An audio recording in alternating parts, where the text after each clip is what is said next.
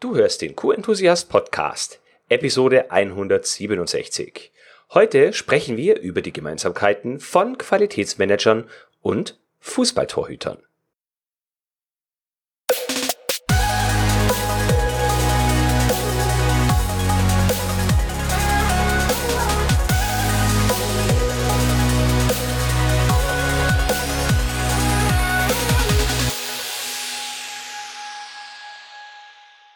Na, bist du auch gerade wie ich im Fußballfieber?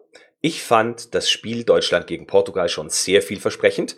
Zu dem Zeitpunkt der Aufnahme dieses Videos, respektive dieser Podcast-Episode, ist das Spiel Deutschland gegen Portugal gerade mal einen Tag alt und ich bin schon gespannt, wie das Spiel gegen die Ukraine am kommenden Mittwoch verlaufen wird. Wenn du dieses Video siehst oder diese Podcast-Episode hörst, sind wir entweder direkt davor oder das Spiel hat vielleicht sogar schon stattgefunden.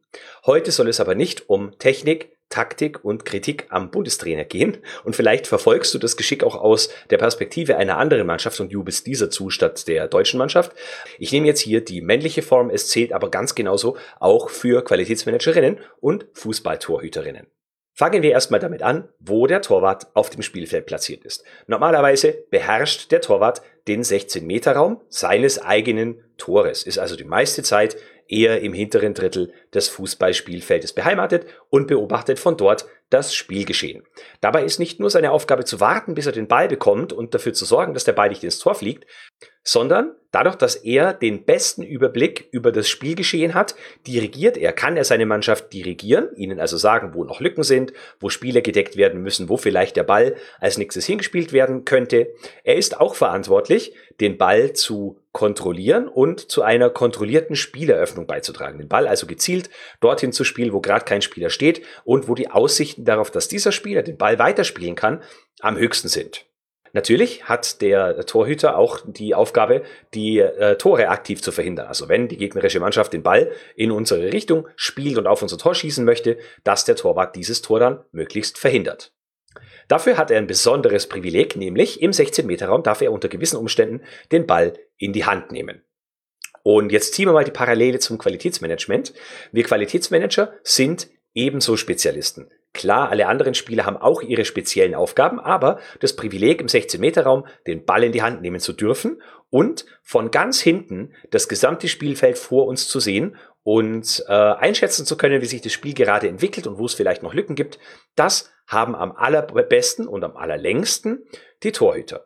Es ist dabei bei weitem nicht so, dass wir die meiste Zeit des Tages und die meiste Zeit des Spieles passiv hinter unserem oder vor unserem Tor stehen und warten, bis der Ball kommt, um ihn fangen zu können, sondern wir sind eben auch dafür verantwortlich, unsere Mannschaft zu dirigieren.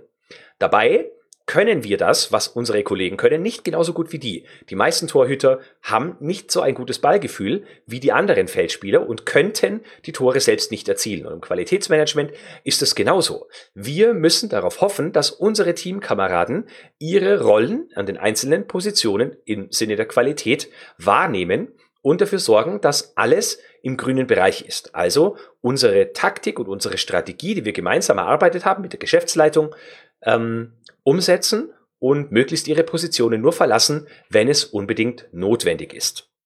Also auch wir müssen darauf vertrauen, dass unser Team die Tore schießt, aber wenn es dann mal hart auf hart kommt und der Ball auf unser Tor kommt, sind wir da und helfen aus, so gut es geht.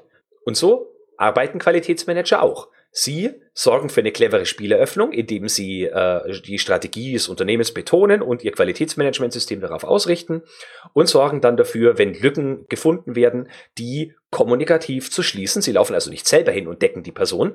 Nur im allerhöchsten Notfall, wenn ein anderer Spieler, auch wenn es außerhalb des 16-Meter-Raums ist, nicht mehr helfen kann, stürmt der Torwart so weit vor, dass der Ball dort direkt geklärt werden kann. Und nicht selten geht es schief und der Spieler kommt trotzdem leider noch vor den Torwart an den Ball und kann den Ball dann direkt ins Tor hauen. Und diese Situationen sind meistens höchst peinlich. Also viel besser ist es, wenn der Torwart das Spiel so wie sagt man, lesen kann, dass er die Leute gut dirigiert und nicht selber zu waghalsigen Aktionen aus dem Tor rausstürmt, sich dabei verschätzt und somit das Tor riskiert. Also wichtig ist hier der Wechsel aus der Detailperspektive, wenn der Torhüter den Ball selber hat und gucken muss, dass der Ball, dass er den Ball fangen kann, der auf ihn zufliegt, hin zur Vogelperspektive, die er die meiste Zeit über während des Spieles äh, aufnimmt, außer er hat wirklich sehr viel zu tun, weil die andere Mannschaft deutlich stärker ist. Ähm, und in dieser Zeit eben schön auch äh, dirigieren und gucken kann, wie er die Mauer stellt bei Strafräumen und so weiter, äh, bei ähm, Strafstößen oder bei, bei Freistößen, ähm, guckt, wie er sich da am besten positionieren kann und so weiter. Aber ansonsten kann er gut den Überblick behalten. Und nur in ganz seltenen Situationen, wenn wirklich Not am Mann oder an der Frau ist und es kurz vor, ab, vor dem Abpfiff äh, steht und die eigene Mannschaft ein Tor zurücklegt, dann geht ein Torwart vielleicht auch mal in die andere, äh, in den anderen Strafraum, versucht da zu stören oder vielleicht sogar was äußerst selten gelingt, selbst ein Tor zu machen. Parallele zum QM wieder hier. Wir machen in den seltensten Fällen selbst Tore, sondern eigentlich sollten die anderen die Tore machen, indem sie die Qualitätsvorgaben so einhalten, wie sie für das Unternehmen die besten sind und wie wir sie als Qualitätsmanagerin und Qualitätsmanager vorher gemeinsam definiert und mit unserem Team einstudiert haben. Eine weitere Parallele zwischen Torhütern und Qualitätsmanagern ist die Signalwirkung. Beim Torhüter ist es so, wenn der während des Spiels eine große Ruhe und Souveränität ausstrahlt, dann kann sich auch die andere Mannschaft ein bisschen, ja, dann kann die andere Mannschaft auch Vertrauen schöpfen und muss nicht immer bangen, jedes Mal, wenn der Ball in Richtung Tor fliegt, dass er dann mit großer Wahrscheinlichkeit im Tor liegen wird, weil der eigene Torwart heute keinen guten Tag hat. Und beim Qualitätsmanagement ist es zumindest auch in Audits so, in Auditsituationen. Kommt externer Auditor oder Auditorin und wenn das Qualitätsmanagement da einen sehr ähm, nervösen und unsicheren Eindruck macht, dann kann sich dieser Eindruck auch auf das gesamte Team widerspiegeln und niederschlagen und stört möglicherweise die Professionalität und die Performance während des Audits. Also Signalwirkung im Qualitätsmanagement und bei Fußballtorhütern ähnlich bezogen auf die Wirkung in Richtung der anderen Personen, die mit an der Veranstaltung teilnehmen. Die eher passive Rolle des Fußballtorwarts und des Qualitätsmanagements habe ich gerade schon angeschnitten. Also wir sollten in beiden Fällen nicht diejenigen sein, die sich ständig in den Vordergrund drängen, sondern über die meiste Zeit des Spieles, Qualitätsmanagement während der Arbeit, sollten wir eigentlich uns eher im Hintergrund halten. Wir dirigieren wir ähm, haben die Strategie im Kopf und wir beobachten, ob sich das Spiel in Richtung der Strategie entwickelt, ob unsere Mannschaft auch dann rausrückt, wenn sie rausrücken soll, oder ob sie alle in ihren Positionen irgendwie stehen, vielleicht sogar miteinander ratschen, während der, der Gegner äh, uns entgegenstürmt oder solche Dinge. Was der Torhüter dann in Sachen Spielaufbau macht, wenn er den Ball in der Hand hat oder am Abstoß oder am Abschlag hat, das machen wir Qualitätsmanager, zum Beispiel, wenn wir Prozessmanagement betreiben, also Prozesse äh, analysieren und weiterentwickeln. Dann sorgen wir dafür, dass der Spielaufbau optimal läuft und möglichst wenig Gelegenheiten für unsere Gegner, also für Fehler, da sind, äh, sich negativ in unserem Spielgeschehen auszuwirken. Dass wir als Torhüter und als Qualitätsmanager die Siege nicht selbst einfahren können, sondern darauf angewiesen sind, dass andere Menschen Tore erzielen, damit das Spiel nicht 0 zu 0 ausgeht, habe ich gerade auch schon angedeutet. Also es geht wirklich um den Support der gesamten Organisation an der Stelle, wo es wirklich darauf ankommt, die Qualitätstore zu erzielen. Und letztendlich sind, letztendlich sind wir natürlich dafür verantwortlich, das Tor sauber zu halten, wenn der Ball in unsere Richtung fliegt, im Qualitätsmanagement vielleicht mit dem Krisenmanagement vergleichbar. Wenn dann wirklich mal was im Argen ist oder ein ernstzunehmender Unfall oder Vorfall passiert ist, kümmern wir uns darum, den Schaden möglichst zu begrenzen, ähm, Ursachenanalysen zu betreiben, Rückverfolgbarkeit zu betreiben, zu gucken, ob andere Kunden vielleicht ein fehlerhaftes Produkt bekommen haben, obwohl ein anderer Kunde sich äh, beschwert hatte oder äh, solche Dinge. Also Krisenmanagement kann man mit dem Eingreifen oder mit äh, Glanzparaden beim Torwart vielleicht auch vergleichen. Dabei sollte aber sowohl der Torwart als auch der Qualitätsmanager oder die Qualitätsmanagerin nicht darauf hoffen, dass die Gelegenheit zur Glanzparade kommt, sondern wir beide, beide machen den besten Job, wenn sie im Spielaufbau bestens dabei helfen, dass es gar nicht zu diesen Situationen kommt. Jetzt möchte ich noch kurz auf die sich verändernden Rollen eingehen. Beim Fußballtorwart, wenn du äh, schon über mehrere Jahre Fußball verfolgst, dann hast du das vielleicht mitbekommen. Da gibt's auch immer mal wieder Änderungen. Änderungen in den Regeln, was wird wie geahndet. Gerade jetzt während der Europameisterschaft, wenn du das jetzt hier zeitnah hörst oder siehst, haben wir wieder gesehen, äh, dass der Videobeweis bestimmte Dinge beim Weiterspielen, obwohl eine Abseitsposition vielleicht vorliegt oder so, ähm, äh, dass da länger weitergespielt wird, was, was mich zum Beispiel ein bisschen aufregt. Aber so ändern sich bestimmte äh, Dinge. Und so ist es im Qualitätsmanagement auch. Die Rolle des Torhüters hat sich auch gewandelt über die letzten Jahre. Früher war es rein so, der Torwart hat eben gewartet, bis der Ball kommt und hat dann, wenn er den Ball hatte, den so weit rausgedroschen, wie es ging, dass vorne äh, jemand den Ball vielleicht hat gerade abnehmen können und sofort ins Tor hat äh, buxieren können. Aber immer häufiger muss der Torwart ähm, wirklich intelligent mitspielen und es klebt nicht im 5-Meter-Raum und auch nicht im 16er, sondern geht vielleicht weiter raus und ist dann die letzte Anspielstation, dass man den Ball wieder hintenrum gut weiterspielen und die Seite wechseln kann.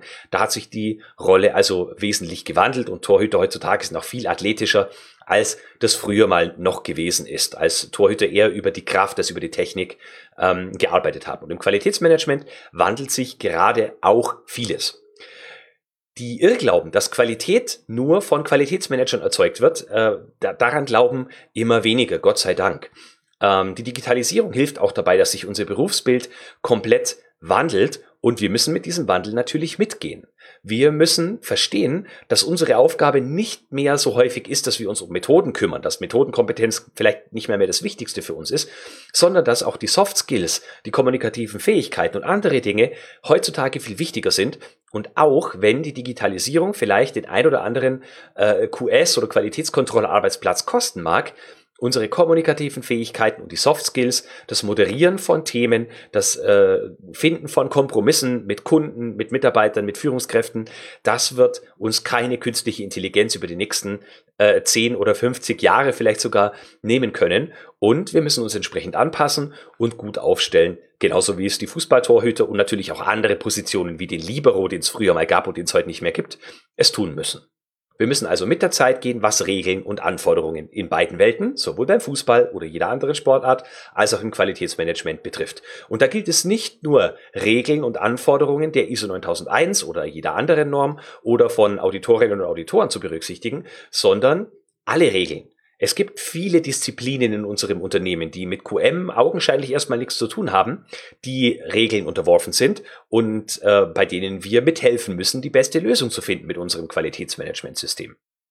Und zu guter Letzt noch eine weitere Parallele zwischen Qualitätsmanagern und Fußballtorhütern. Sie sind bisweilen in positiver oder manchmal auch leider in negativer Hinsicht verrückte Typen. Schau dir mal Carlos Valderrama oder Oliver Kahn an dann weißt du, was ich mit Typen meine. Und im Qualitätsmanagement gibt es durchaus auch die ein oder andere Person, die fachlich wirklich einen hervorragenden Job macht, aber menschlich vielleicht wirklich eine echte Type ist. Solange wir damit niemandem schaden, ist es auch nicht schlimm. Soweit mein Tribut an die Fußball-EM 2020 bzw. 2021. Nun wünsche ich allen, die mit ihrer Mannschaft mitfiebern, möglichst spannende Spiele und dem gesamten Turnier einen fairen und sportlichen Verlauf mit einem würdigen Sieger. Ich hoffe, du bist auch in der nächsten Episode wieder mit dabei. Ich schicke dir enthusiastische Grüße und denk immer daran, Qualität braucht kluge Köpfe. So wie dich.